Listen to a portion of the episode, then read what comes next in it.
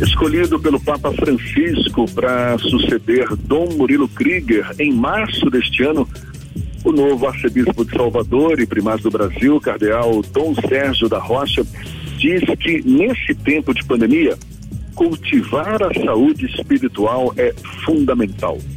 De acordo com ele, esse tem sido um momento de busca das pessoas por Deus. E é nesse espírito natalino que a gente conversa agora com o arcebispo de Salvador e primaz do Brasil, cardeal Dom Sérgio da Rocha. Seja bem-vindo. Mais uma vez, um bom dia. Bom dia, meu irmão. Bom dia a todos que estão unidos a nós pela a Tarde FM. É bom demais voltar a falar com vocês. Já tive a graça de estar falando através da Tarde FM, do Isso Bahia, quando eu tinha sido nomeado para cá. E agora, já estando aqui, fico mais feliz ainda com tantos ouvintes do Isso Bahia, da Tarde FM. Prazer é todo nosso. Muito obrigado por aceitar o nosso convite, Dom Sérgio. Exatamente, a gente conversou pela primeira vez, o senhor ainda estava em Brasília, já se preparando para assumir a Arquidiocese de Salvador, Sim. o que aconteceu praticamente ao mesmo tempo em que começamos a vivenciar essa pandemia. É verdade. Isso. Como é que o senhor avalia a pandemia que nós estamos vivendo hoje, Dom Sérgio? sem dúvida que tem sido um tempo difícil, é, mas nesse tempo difícil, de alguma maneira, todo mundo sofre as consequências né, da pandemia, seja na própria saúde, seja as consequências econômicas, mas nesse tempo difícil, podemos dizer que é um tempo de deserto, se fosse usar uma imagem eh, da espiritualidade bíblica, é, mas é um tempo também que nós temos muitos sinais bonitos né, que acontecem, muitas oportunidades de vida nova. É, na Bíblia, a ideia do deserto é que o deserto também pode ser fértil, isso é que no próprio deserto a gente cresce, purifica, amadurece, né? E nós temos visto uh, que nesse tempo da pandemia, que é de sofrimento, que é, é de isolamento social, de distanciamento, na verdade, social, é, mas ao mesmo tempo nós temos visto muita solidariedade. É, tem sido uma oportunidade das pessoas fazerem uma revisão de vida do caminho que tem percorrido. Nós estamos num ritmo frenético, maluco, e fomos obrigados de alguma maneira a diminuir esse ritmo, depende aí naturalmente das circunstâncias de cada um, mas no mínimo para as medidas de saúde pública tivemos que frear aquele ritmo maluco que estava, ainda tem muita coisa para ser acertada, e nesse período tão difícil que é de distanciamento social para poder preservar a saúde, ao mesmo tempo nós temos visto gestos de proximidade fraterna, de solidariedade, de serviço. Tem sido muito bonito esse crescimento como pessoa humana. E naturalmente os que são cristãos aí como cristãos na sua vida, na sua família, no seu trabalho. Do ponto de vista da Igreja Católica, Dom César, eu não falo nem essa flexibilidade que, a, que, que, enfim, a própria igreja acabou tendo nesse tempo de pandemia, com os seus ritos de forma virtual, as comemorações também feitas à distância. Mas o que, que mudou do ponto de vista do discurso na relação da igreja com os fiéis agora por causa dessa pandemia? Bem, é claro que todo mundo está tendo que, de alguma maneira, repensar o seu jeito normal de viver, não é? famoso novo normal, mas de uma maneira tem sido ocasião para não só a igreja, as várias instituições, por exemplo, as escolas, como bem sabemos, repensar o modo ordinário de fazer as coisas, mas sem deixar de cumprir a própria missão. Na igreja foi esse o grande desafio que nós continuamos a enfrentar. Isso é como não deixar de dar assistência aos fiéis, como não deixar de ajudar as pessoas a estarem bem, a estarem saudáveis não só do ponto de vista de saúde física, mas também emocional e espiritual. E é claro que tem sido um aprendizado, porque nós estamos muito habituados com as atividades com a presença física das pessoas nos templos ou na, na, na, nos vários ambientes de uma paróquia. E hoje, naturalmente, que essa proximidade ela tem, ela tem existido, quer dizer, nós procuramos manter é, esse vínculo com os próprios fiéis. E aquela oportunidade que uma pessoa tem de participar da missa ou de acompanhar a missa, por exemplo, através de rádio ou TV, nós temos como novidade nesse período as missas transmitidas localmente. Por que, que isso é importante? Não é só para favorecer as pessoas terem opções né, de, de celebração é para ela conservar o vínculo que ela tem com a própria comunidade local. Claro que uma missa de outra maneira, transmitida por um outro veículo de comunicação, tem o seu valor, nós agradecemos muito aquilo que se faz em rádio, TV para isso. Mas é muito importante as redes sociais transmitindo a partir da própria comunidade paroquial.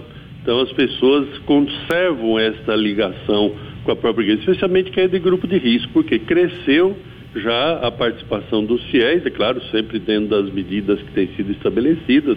Eu creio que a igreja eh, tem sido uma das instituições que mais respeitou, graças a Deus, as medidas propostas né, para contenção eh, da Covid-19, mas eh, nós temos insistido para não perder esse vínculo local, somente quem é de grupo de risco, que há tempo não pode estar presencialmente na igreja, tem tido a oportunidade de estar ligado à comunidade. Isso não é simplesmente em vista da igreja, em vista da pessoa, para não deixar de ter essa assistência espiritual, a palavra de Deus que ilumina, que anima, a igreja rezando com ela, né?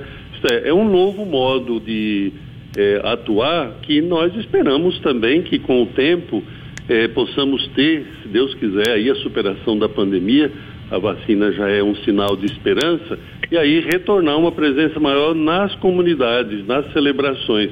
Mas não vamos deixar uh, de fazer o que temos feito. Eu creio que esse aprendizado ele nos leva para além da pandemia. É, mesmo depois da pandemia, com certeza nós vamos continuar a valorizar mais nas atividades pastorais, não só nas missas, nas atividades formativas, nas reuniões, muita coisa vai passar a ser online, isso vai continuar a ser é, online, como já tem sido, né? Dom Sérgio, o apoio espiritual nesse processo da pandemia foi extremamente relevante para evitar que as pessoas entrassem em algum tipo de colapso psicológico. Sim. Mas havia uma dificuldade muito grande por conta desses impedimentos do ato de ir à igreja.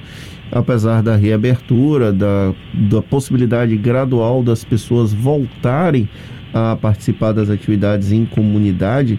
É, como foi que o senhor viu os fiéis lidando com esse momento da pandemia e a relação deles com a própria fé nesse período? Olha, primeiramente, é admirável essa compreensão que houve da parte das pessoas, porque é, mesmo com a abertura gradual que tem ocorrido, nós continuamos a ter limitação à presença física, então as pessoas precisam se inscrever, não pode chegar lá na missa e já entrar. É, claro que se tivesse lugar, é, isso sim, mas de um modo geral as igrejas estão sempre com a capacidade permitida já é, completa. Então, eu agradeço até e, e, e me alegro porque é, nosso povo, no caso aí os que são membros das comunidades católicas, tem tido essa postura de compreensão, de respeito a essas normas. Agora, é claro, o próprio clero daqui de Salvador foi um dos primeiros no Brasil a tomar uma decisão mais radical de não ter na época celebração com presença nenhuma. É, durante um período largo aqui, mesmo permitida a capacidade, a, a, possibilidade de 50 pessoas, não havia. Depois é que com a melhoria das condições é que passamos a ter essa abertura. Mas o povo, os fiéis, os que participam aí da igreja de modo geral, compreenderam e não deixaram de ter essa ligação. Nós não é que temos hoje uma ausência é, de pessoas, se multiplicou muito o número de pessoas que participam de uma celebração. Agora, é claro que as pessoas continuam a manifestar o desejo de retornar ao tempo de maneira mais completa, mais plena, mas mesmo nas festividades maiores, né, essas é, santos ou santas de maior culto, maior devoção popular, nós temos tido a compreensão dos fiéis, não temos tido grandes dificuldades. É claro que sempre há um risco aqui ou ali é, de aglomeração, mas os padres, de modo geral, mas também as lideranças comunitárias, têm é, feito todos os esforços possíveis para evitar. E as pessoas, é claro que elas.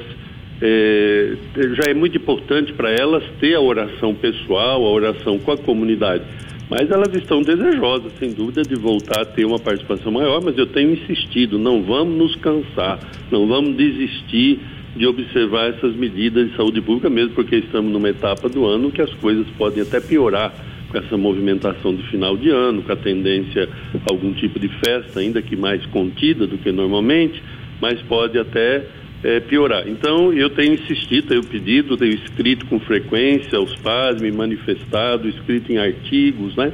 eh, de jornais, essa insistência de não desistir, não desanimar, não vamos deixar de cumprir essas medidas não, porque a consequência é muito cara, muito grande, não é? Isto é, a irresponsabilidade de alguém pode levar o outro a perder a saúde, a perder a vida. Então nós temos que ter esse senso de responsabilidade e eu vejo que as pessoas têm tido. Agora, é claro que elas têm é, também o desejo de voltar a celebrar, mas vamos aguardar um pouco mais essa presença física nas igrejas em número maior. Tem tido, e graças a Deus nós também multiplicamos o número de missas, né? Isso é uma das da, da novidade nesse período, ao invés de diminuir, aumentamos. Né? Depende da comunidade paroquial. E agora, para o Natal, o próprio Vaticano, a própria Santa Sé, permitiu a um padre a celebração de quatro missas, se necessário for. Que ordinariamente não se pode, mas é, por causa de favorecer a participação das pessoas, porque Natal sempre foi uma festa religiosa com grande participação na igreja. Até de quem não costuma ir sempre à igreja, no Natal acaba indo com a família. Essa vez, infelizmente, isso não é possível, mas nós estamos insistindo para as famílias estarem unidas em oração. A igreja, é, é, a pessoa se programar para participar de uma celebração que seja é, por rádio, que seja por TV, que seja pela rede social. Se programe, não é por acaso que se participa, se marca, se sabe o horário, se dispõe a participar como se estivesse no templo. Claro que nada disso substitui é, a presença, o desejo que temos, que é justo, né? De estar mais juntos no tempo. Mas se Deus quiser, vamos chegar lá, né? Tem sinais aí de que isso é possível acontecer. Natal. Você está falando do Natal. É, é, exatamente o desejo de, de estar perto dos familiares que cresce, não é? Agora, nesse fim de ano. Mas já está se prevendo aí ceias adaptadas para um formato mais intimista, mais seguro.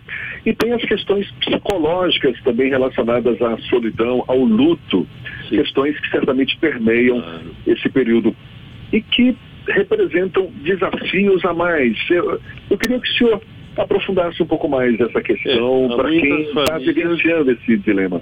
Há muitas famílias que é, sofrem, não só como todos sofremos com a pandemia de alguma maneira, mas com a perda de pessoas queridas que não estarão neste Natal. Quanta gente que morreu no Brasil por causa da pandemia, quanto sofrimento para essas famílias. Agora, nós olhamos para o nascimento de Jesus é, com esperança, é a esperança que vem da certeza que a gente não está sozinho, que Deus caminha com a gente, mesmo nessa situação de sofrimento humano que tem o seu lado de mistério, claro que muita coisa se explica, mas tem o lado também de mistério enquanto esta pessoa, aquela é que sofre, né? Este ou aquele que sofre e muitas vezes em circunstâncias muito difíceis de explicar.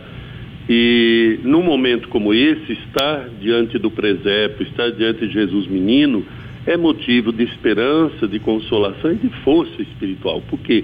Porque Deus veio morar com a gente. A luz da fé, o nascimento de Jesus, é Deus conosco, né? Isto é, é Deus que vem habitar entre nós. E isso é motivo de esperança, saber que nós não estamos sozinhos, mesmo no meio disso tudo. Agora, é claro que há o mistério do sofrimento humano, o mistério da presença de Deus no sofrimento humano. Mas como é que a gente supera situações de sofrimento? Com a luz da fé, com a força da fé, com a força do amor de Deus, mas também com a força do amor entre nós há muita coisa que as pessoas gostariam de explicar melhor, né? de entender melhor, e é muito justo que se explique, se entenda, sobretudo, a, a, a, pandemia. Mas o porquê que esta pessoa, aquela, é que passa por situações difíceis na pandemia, que chega a falecer, que chega a ficar doente, e não outro, grande parte ah, nós temos aí o mistério do sofrimento humano, da presença de Deus, e é claro, num momento como esse, não bastam explicações racionais. Alguém pode até explicar muito bem tudo isso, mas não é que resolve só porque explica. A solução passa sempre, a resposta nossa ao sofrimento humano passa pela fé em Deus, pela luz da palavra de Deus e pela força do amor entre nós, da solidariedade, quer dizer, se não é possível proximidade física, mas proximidade afetuosa, fraterna, solidária, tem redes sociais, tem celular, as pessoas podem se manifestar de tantos modos, sendo mais próximas de quem sofre. De tal modo que nós é, encontramos força, esperança, paz num momento difícil como esse ao celebrar o Natal. Além disso, a celebração do nascimento de Jesus nesses termos, nessa situação que estamos, faz recordar mais ainda aquilo que é próprio lá do, de Belém, isto é, da manjedoura de Belém. Jesus nasce na simplicidade, Jesus nasce no silêncio daquela noite, com o louvor ali do, dos pastorinhos e dos anjos. Mas nasce na simplicidade, no silêncio. O Natal andou tomando um rumo que muitas vezes ofusca esse sentido genuíno do nascimento de Jesus na simplicidade. De modo geral, nós vamos ter um Natal mais simples, né? Eh, não sei se tão silencioso, mas mais do que ordinariamente, e um silêncio que ecoa no coração, que faz a gente pensar no sentido maior da vida, que a pandemia nos ajuda a repensar não só o caminho que percorremos, o que nós temos pela frente, né? E um ano novo aí que tem pela frente é a ocasião de vida nova. Então, quem eh, olha para Jesus que nasce eh, em Belém, no presépio, né? Com certeza vai encontrar força, paz, esperança para sua caminhada. E não é só por razão psicológica. Nós cremos que Deus manifesta o seu amor, sua graça, de alguma maneira em quem busca Ele, quem busca eh, essa força, essa consolação, essa paz. Né? Dom Sérgio, em 2020, algumas celebrações bem claras, bem típicas da Bahia, exemplo de Conceição da Praia, acabaram suspensas por conta da pandemia. E em janeiro nós temos a tradicionalíssima lavagem do Senhor do Bonfim, que inclui uma celebração católica. Existe alguma preparação especial da igreja para essa data, sem a tradicional, o tradicional momento para os fiéis cumprirem o trecho é. entre a igreja de Conceição da Praia e Senhor do Bonfim? Então, nós eh, temos refletido muito sobre o modo melhor de valorizar a festa tão querida do Senhor do Bonfim. Eh, obviamente que não se pode fazer essa festa da maneira como se fazia tradicionalmente. E qualquer iniciativa em relação a essa festa tende a aglomerar pessoas. Então, nós estamos concluindo uma proposta que com certeza será divulgada do melhor modo de realizar a festa do Senhor do Bonfim, é, mas infelizmente não está sendo possível manifestação externa, manifestação popular, é, como nós conhecemos, não seria, mas mesmo uma carreata, ela corre o risco de aglomerar pessoas. Então nós temos visto qual é a melhor maneira de manifestar isto. Praticamente está concluído. Certamente o padre Edson, que é o reitor do santuário estará comunicando melhor a maneira como de fato nós vamos realizar aquele momento que tem uma participação tão grande. Claro que será participação online da maioria das pessoas. Nós não vamos poder oferecer celebrações com a concentração de fiéis, mas pelo menos nós vamos ter sim a transmissão da missa, vamos ter bênção que normalmente é dada, será dada, mas não da forma que era dada tradicionalmente para não aglomerar pessoas, porque qualquer iniciativa que tenha a ver com o Senhor do Bonfim tende a aglomerar pessoas e com isso trazer dificuldades.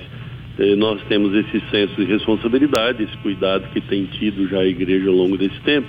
Então, eh, sem dúvida, não será possível fazer da forma como se fazia, todo mundo certamente compreende isso, Agora, nós só estamos concluindo, estamos discernindo o que, que é condizente. Não fazemos isso só por conta própria, porque envolve, de alguma maneira, o poder público, a segurança pública, porque se vai ter qualquer manifestação que seja externa, como, por exemplo, a, a imagem num carro né, passando pela rua, isto já é motivo de ter uma organização que vai além da Igreja Católica.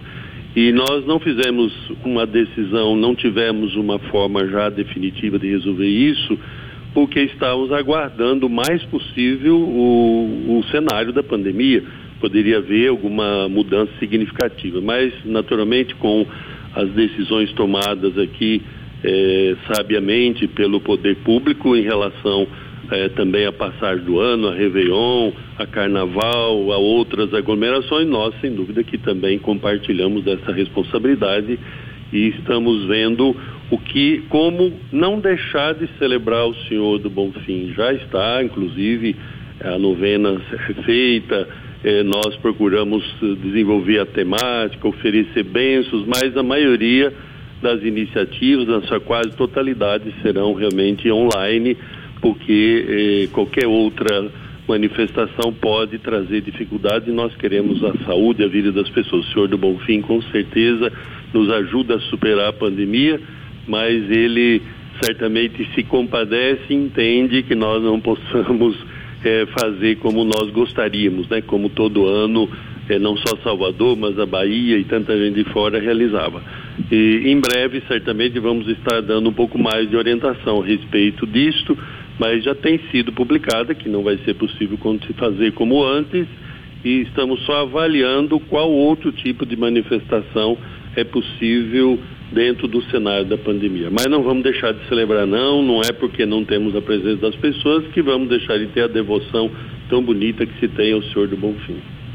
Cardeal Dom Sérgio da Rocha, arcebispo de Salvador, primário do Brasil, um prazer tê-lo aqui conosco, Luiz Bahia. Muito obrigado pela atenção dada aos nossos ouvintes. Um Feliz Natal para o senhor também muito obrigado mais uma vez e até uma próxima. Eu que agradeço a vocês, não é? Muito obrigado de coração, a Tarde FM, Jefferson, Fernando, todo o pessoal que faz o Isso é Bahia e a gratidão muito sincera a todos que estão nos ouvindo nesse momento e desejo também que tenham um Natal é, feliz, né, com a paz, com a saúde, com a esperança que vem de Deus e depois que isso se estenda no novo ano, né? Então, muito obrigado, um grande abraço a todos.